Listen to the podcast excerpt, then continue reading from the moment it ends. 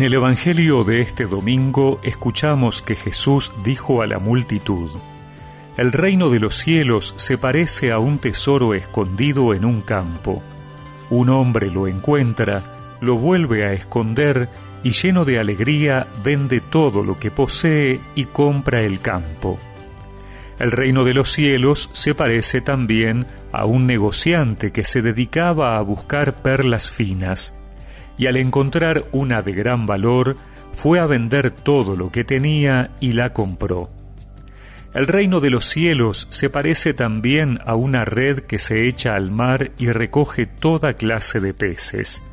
Cuando está llena, los pescadores la sacan a la orilla y sentándose recogen lo bueno en canastas y tiran lo que no sirve. Así sucederá al fin del mundo. Vendrán los ángeles y separarán a los malos de entre los justos, para arrojarlos en el horno ardiente.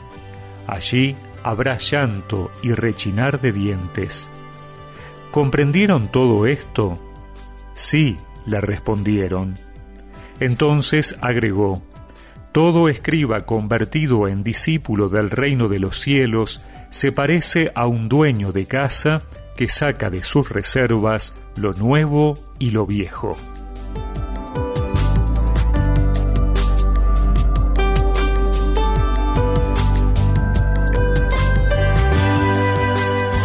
Jesús culmina su discurso, que había comenzado con la parábola del sembrador, con otras tres parábolas. Los domingos anteriores se nos invitaba al discernimiento.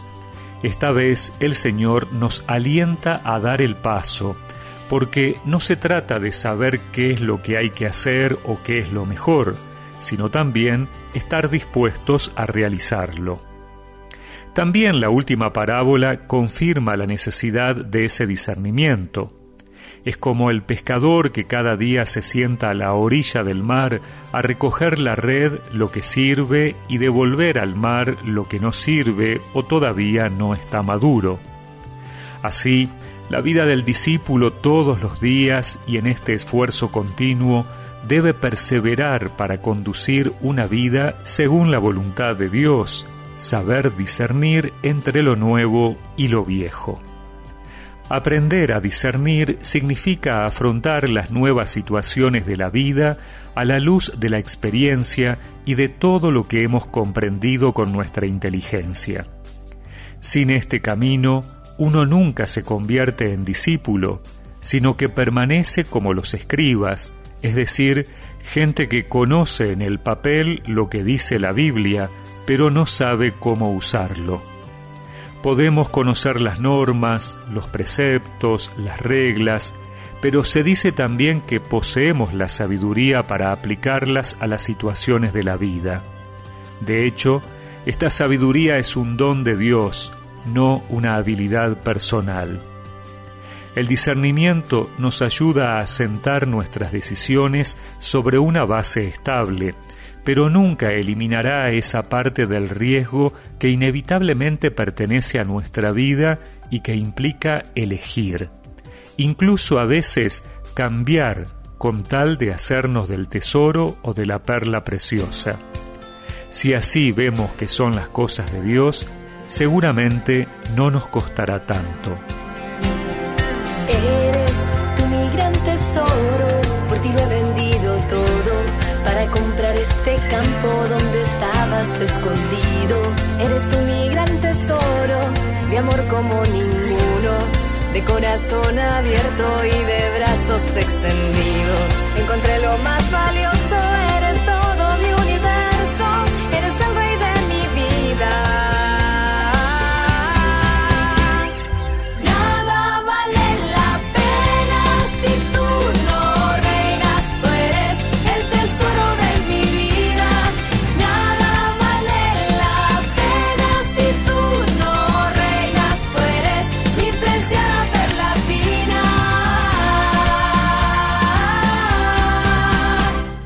y recemos juntos esta oración.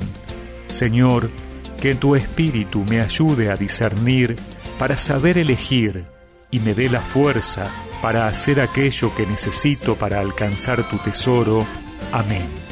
y que la bendición de Dios Todopoderoso, del Padre, del Hijo y del Espíritu Santo los acompañe siempre.